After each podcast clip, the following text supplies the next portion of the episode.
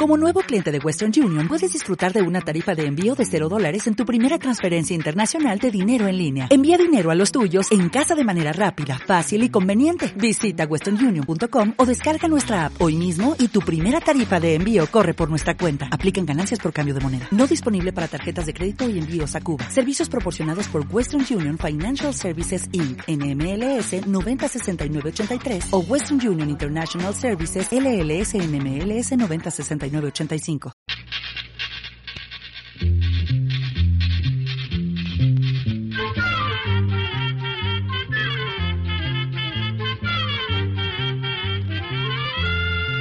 Llegó para todo,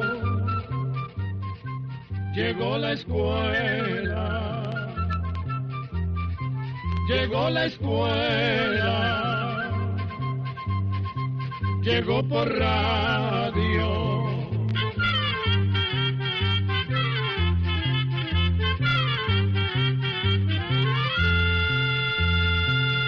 Oigamos la respuesta.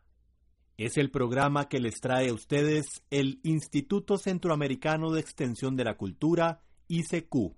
Con mucho placer presentamos una nueva edición del programa Oigamos la respuesta del Instituto Centroamericano de Extensión de la Cultura. Muchas gracias por su atención y también gracias a este medio de comunicación que nos permite comunicarnos con usted. La primera pregunta de nuestro espacio de hoy nos la envía el señor Harley Rojas Salazar desde San Vito de Cotobruz, en Costa Rica. La siguiente. ¿Cómo es que la flora intestinal afecta a los pensamientos y las emociones? Oigamos la respuesta. La flora intestinal o microbiota, como le dicen los científicos, son las bacterias que viven en los intestinos de las personas. La mayoría de estas bacterias no son dañinas, sino que, por el contrario, ayudan a que el cuerpo esté sano. En los intestinos viven millones de bacterias que llegan a pesar unos 2 kilos. Estas bacterias del intestino o flora intestinal son tan importantes que los científicos la consideran un órgano más del cuerpo. Entre las importantes funciones de estas bacterias del intestino están el ayudar al intestino para que pueda absorber los nutrientes de los distintos alimentos que comemos. También defienden al organismo de microbios dañinos que producen enfermedades. Pero resulta que en el ser humano hay una gran relación entre la mente, las emociones y el cuerpo. Desde hace algunos años, los científicos han visto cómo lo que sentimos afecta al cuerpo y llega a producir enfermedades. Por ejemplo, se nos quita el hambre cuando estamos muy preocupados o por el contrario, comemos demasiado o bien nos da diarrea si tenemos que presentar un examen difícil. Pero los científicos han seguido investigando las funciones de la flora intestinal y se han dado cuenta de otra cosa interesante. Así como las bacterias pueden verse afectadas por las emociones, también sucede lo contrario, es decir, que esas bacterias pueden afectar nuestras emociones. Para saber esto, los científicos hicieron primero experimentos con animales, después los practicaron con seres humanos. Para ello, analizaron las heces de 40 mujeres sanas de entre los 18 y los 55 años de edad. Después dividieron los resultados en dos grupos de acuerdo a la clase de bacterias que tenían. Uno de los grupos tenía una mayor abundancia de una bacteria llamada bacteroides. El otro grupo tenía mayor cantidad de otra bacteria llamada Prevotella. Después de hacer varias pruebas, encontraron que las personas que tenían abundancia de la bacteria bacteroides tenían más gruesas las partes del cerebro que tienen que ver con la forma en que se analizan informaciones complicadas.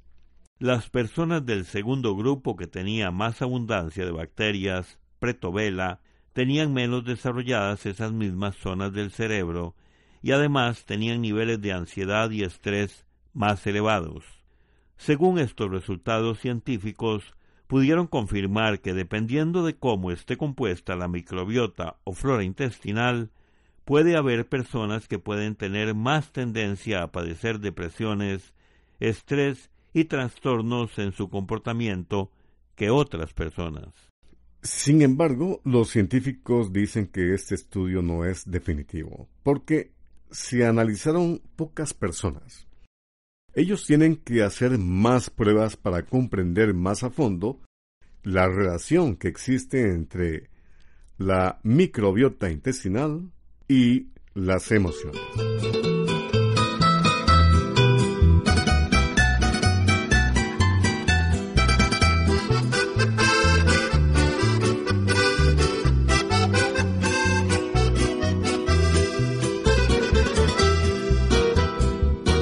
Necesito tu respuesta si todavía me quieres. Necesito que me digas que aún yo vivo en ti. Como la primera vez que platiqué contigo.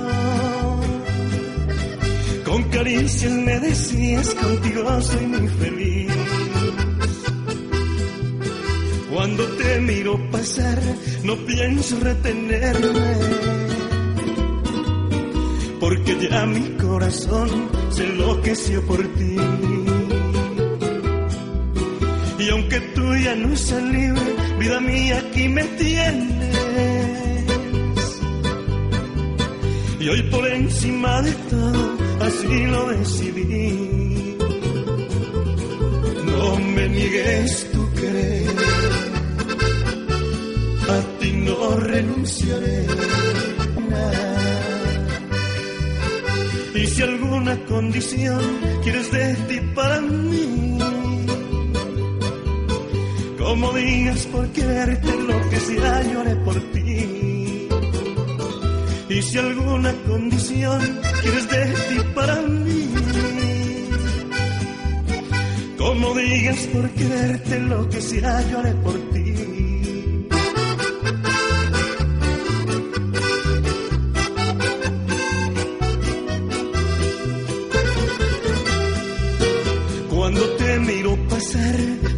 Pienso retenerme. Porque ya mi corazón se enloqueció por ti. Y aunque tú ya no seas libre, vida mía, aquí me tienes. Y hoy por encima de todo, así lo decidí. No me niegues mi amor nunca le temas. Yo a ti no renunciaré. Aunque sé que eres ajena. Y si alguna condición quieres de ti para mí, como días por quererte lo que sea lloré por ti. Y si alguna condición quieres de ti para mí, como digas por quererte lo que sea lloré por ti. Otra de las preguntas que nos llega aquí al programa Digamos la Respuesta corresponde a la consulta que nos hace Harley Rojas Salazar desde San Vito de Cotobruz, en Costa Rica. Y don Harley nos pregunta, ¿qué nuevo estudio se ha realizado que sugiere que beber café disminuye el riesgo de muerte prematura por enfermedad? Escuchemos la respuesta. El estudio que usted menciona lo hicieron unos científicos en Londres, Inglaterra. Durante 16 años, los científicos analizaron el consumo de café de más de medio millón de personas mayores de 35 años en 10 países de Europa. Los resultados parecen indicar que consumir tres tazas de café cada día baja la mortalidad en hombres y mujeres por enfermedades del corazón o del estómago, entre otras. Los efectos beneficiosos se observan ya sea que se tome café con cafeína o café descafeinado. Según opinan los científicos, todavía hace falta hacer más estudios para encontrar cuáles podrían ser las sustancias del café que se relacionan directamente con esos efectos beneficiosos para la salud. No se tiene claro cuándo podrían estar listos estos resultados. Pero por ahora lo que sí sabemos es que tomar una o dos tazas de café al día no es malo y más bien puede ayudarnos a conservar la buena salud. Y vamos a continuar con el programa, oigamos la respuesta, con la consulta de un estimado oyente que nos escribe desde la provincia de Cartago, en Costa Rica, y nos pregunta, ¿a qué llaman los aranceles de un país? Escuchemos la respuesta. Los aranceles son los impuestos que se cobran en las aduanas por las mercaderías que se traen de otros países y en menor cantidad a mercaderías que se exportan. Los aranceles sirven para recaudar dinero para las necesidades del Estado y para proteger a los productores nacionales. Pero hoy en día, con los tratados de libre comercio y la Unión de Mercados Económicos, los aranceles en el mundo han caído constantemente. La idea con la reducción de las barreras comerciales, como los aranceles, es que los productos que se venden entre los países bajen de precio y se favorezca el comercio. Además que se eliminan y se reducen la cantidad de trámites que hay que realizar con la esperanza de atraer nuevos negocios e inversiones extranjeras. Usted escucha el programa Oigamos la Respuesta del Instituto Centroamericano de Extensión de la Cultura gracias a la cortesía de esta emisora. Y muchas gracias por su atención. Quiero saber si es cierto que existe la canción llamada Que se mueran los feos y quién es el autor. Esta es la petición que nos hace un amigo oyente desde la ciudad de San José, Costa Rica. Oigamos la respuesta. La canción Que se mueran los feos sí existe y fue escrita por el mexicano Nicolás García Curiel. Este compositor mexicano nació el 2 de mayo de 1923 en Jalisco. Su carrera como compositor la inició en 1945 en la capital mexicana. Su primera obra la compuso para un pueblo y la llamó La Barca Jalisco. Pero, sin duda, la obra que más satisfacciones le ha traído es que se mueran los feos. Según cuenta el mismo García Curiel, esta canción nació en un restaurante donde se encontraba. Allí entró un señor conocido en el lugar por su fama de dicharachero, que iba diciendo que se mueran los feos, que se mueran los feos. Al compositor se le ocurrió que esta frase podría resultar un tema interesante para una canción. La canción Que se mueran los feos se hizo muy popular en España en 1965 cuando la interpretó un grupo llamado Los Cires. También le contamos que en el año 2010 se hizo en España una película cómica que llamaron Que se mueran los feos. Para terminar, escuchemos esa famosa canción que compuso el señor García Curiel.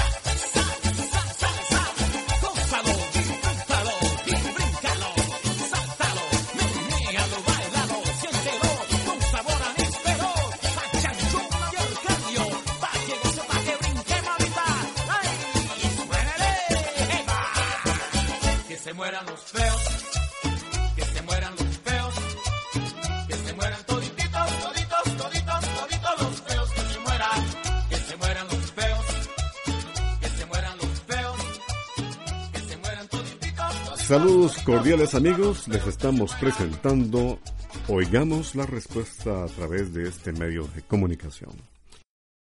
¿Cuánto tiempo tardó Moisés para cruzar el desierto y llegar a la tierra prometida? Es la consulta que nos llega desde Estelí, Nicaragua, de el amigo oyente Héctor Efraín Celella Benavides, a través de su llamada telefónica. Escuchemos la respuesta. En las Sagradas Escrituras, en el libro del Éxodo, se encuentra la historia de Moisés y de cómo tardó cuarenta años en llevar al pueblo de Israel a la tierra que Dios les había prometido. La palabra Éxodo significa precisamente salida de un número muy grande de personas. Por eso este libro de la Biblia se llama así, el Éxodo, pues narra cuando Moisés, líder de los hebreos que estaban cautivos en Egipto, los guió cuando salieron de allí y los condujo a Canaán, la tierra que Dios le había prometido a Abraham, fundador y padre del pueblo de Israel. En la Biblia se dice que los hebreos tardaron cuarenta años para llegar a Canaán. También cuenta que tuvieron que pasar por un desierto donde tuvieron muchas pruebas y dificultades. Con el tiempo, muchos de los hebreos que se fueron con Moisés empezaron a dudar de lo que él les decía y no creían en sus palabras. Pero poco a poco, con los milagros que realizó Dios a través de este líder espiritual, Moisés, los hebreos se fueron convenciendo de que Moisés decía la verdad, que existía un solo Dios y que él cumpliría la promesa de llevarlos a la tierra prometida.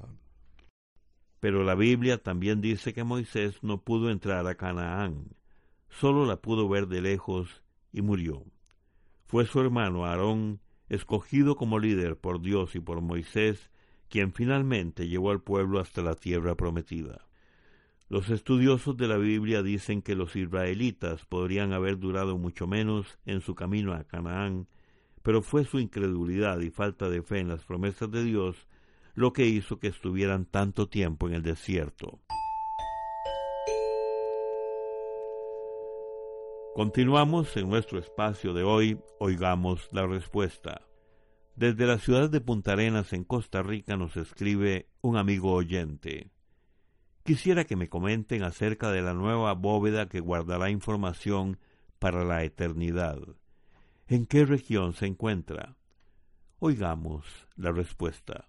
Hace nueve años, un grupo de países decidió construir una bóveda sumamente protegida para guardar cientos de variedades de semillas de todo el mundo. Esa fortaleza se construyó en Noruega, muy cerca del Polo Norte. Se hizo para que, en caso de un desastre mundial, los seres humanos pudieran volver a cultivar los alimentos que necesitan.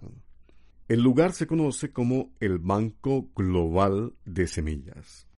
Pues resulta que en este año 2017 se construyó otra bóveda en ese mismo lugar pero esta vez para guardar documentos importantes para la humanidad que podrían conservarse durante cientos de años. Se dice que es una especie de biblioteca donde los países, laboratorios científicos y empresas privadas podrán almacenar información de manera segura. Tiene el mismo sistema que el banco de semillas. Todo está almacenado a 300 metros bajo el suelo y a temperaturas bajo cero. La construcción se llama Archivo Mundial del Ártico. Hasta ahora los gobiernos de México, Brasil y Noruega ya han colocado documentos en esta Y las cosas ya no son como antes. No tiene caso continuar, amor. Y cada día hay más distancia y menos afecto entre tú y yo. Y estos son los bacanes Sur.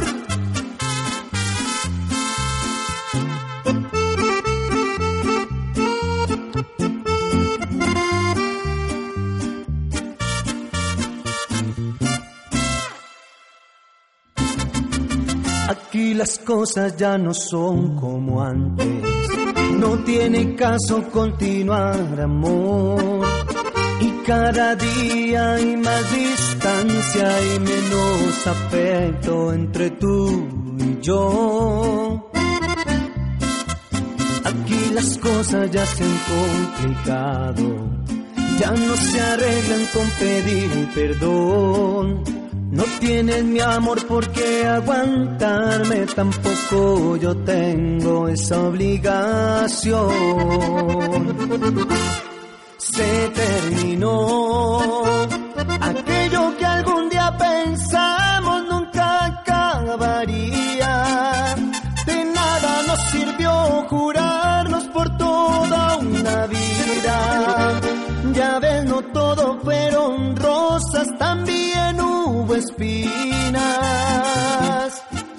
Por eso adiós, dejemos ya de hacernos daño y tantas heridas. Lo nuestro ya no tiene caso por más que tú insistas. Las rosas se secaron, mi amor. Y hoy solo quedan espinas. Estos son los bacanes del sur.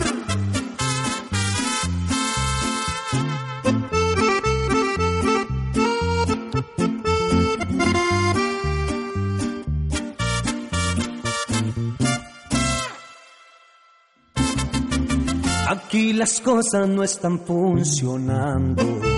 No solo falla nuestro corazón en nuestra cama también la costumbre mató las ganas de hacer el amor. Aquí las cosas ya se han complicado, ya no se arreglan con pedir perdón. No tienes mi amor por qué aguantarme, tampoco yo tengo esa obligación terminó. Aquello que algún día pensamos nunca acabaría. De nada nos sirvió jurarnos por toda una vida. Ya ves, no todo fueron rosas, también hubo espinas. Por eso adiós,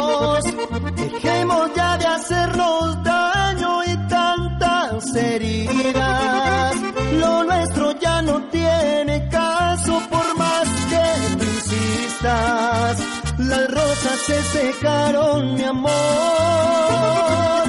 Y hoy solo quedan espinas.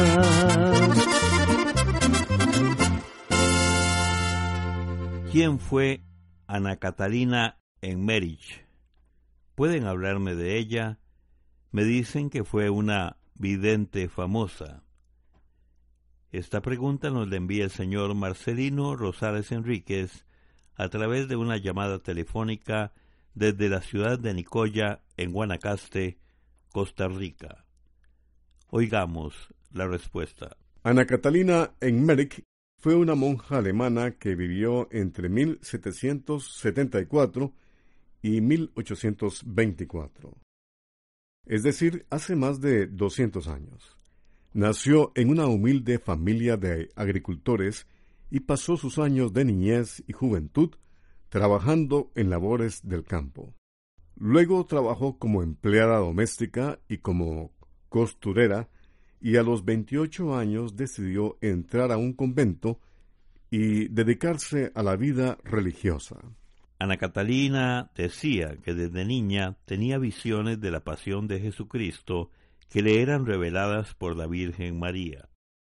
Sus compañeras de convento empezaron a sorprenderse al ver su gran espiritualidad y los estigmas que aparecían en su cuerpo. Los estigmas son unas marcas como las que tenía Jesucristo en las manos y en los pies cuando fue crucificado. Catalina tuvo varias enfermedades y terminó paralítica en una cama. Pero desde ahí, desde su cama, recibía a muchos visitantes que llegaban para pedirle consuelo y oración. Al final de su vida, sus visiones se hicieron más numerosas, y Ana Catalina veía cosas no sólo relacionadas con Cristo, sino con el mundo, con el futuro de la humanidad y de la Iglesia Católica.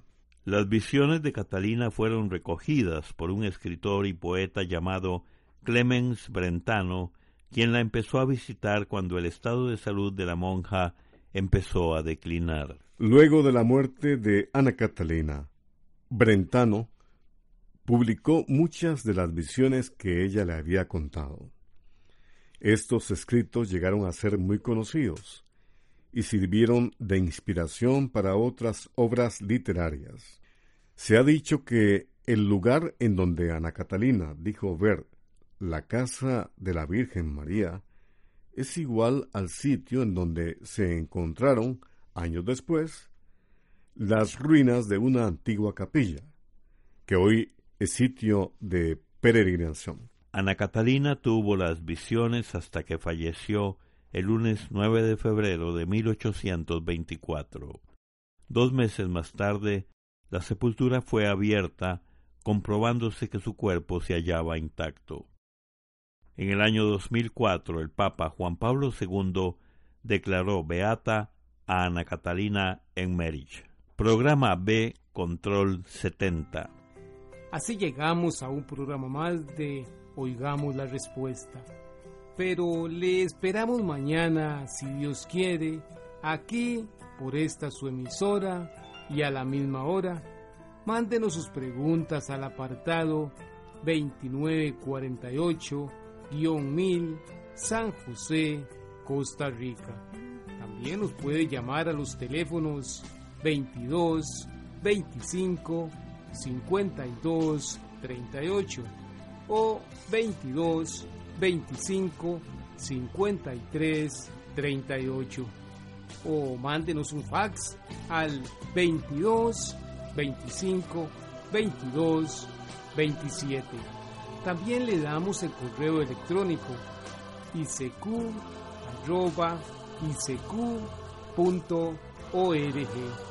Celo de letreo i c e c u arroba i c e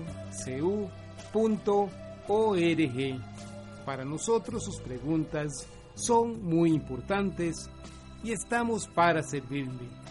También puede dirigir su pregunta a esta emisora que ellos amablemente nos la harán llegar.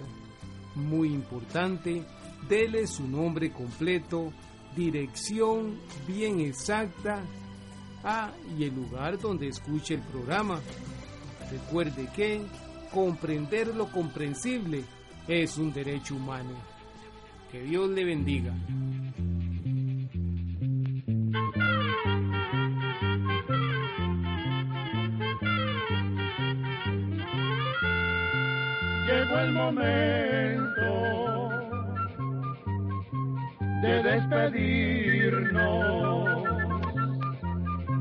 Se va a la escuela, se va cantando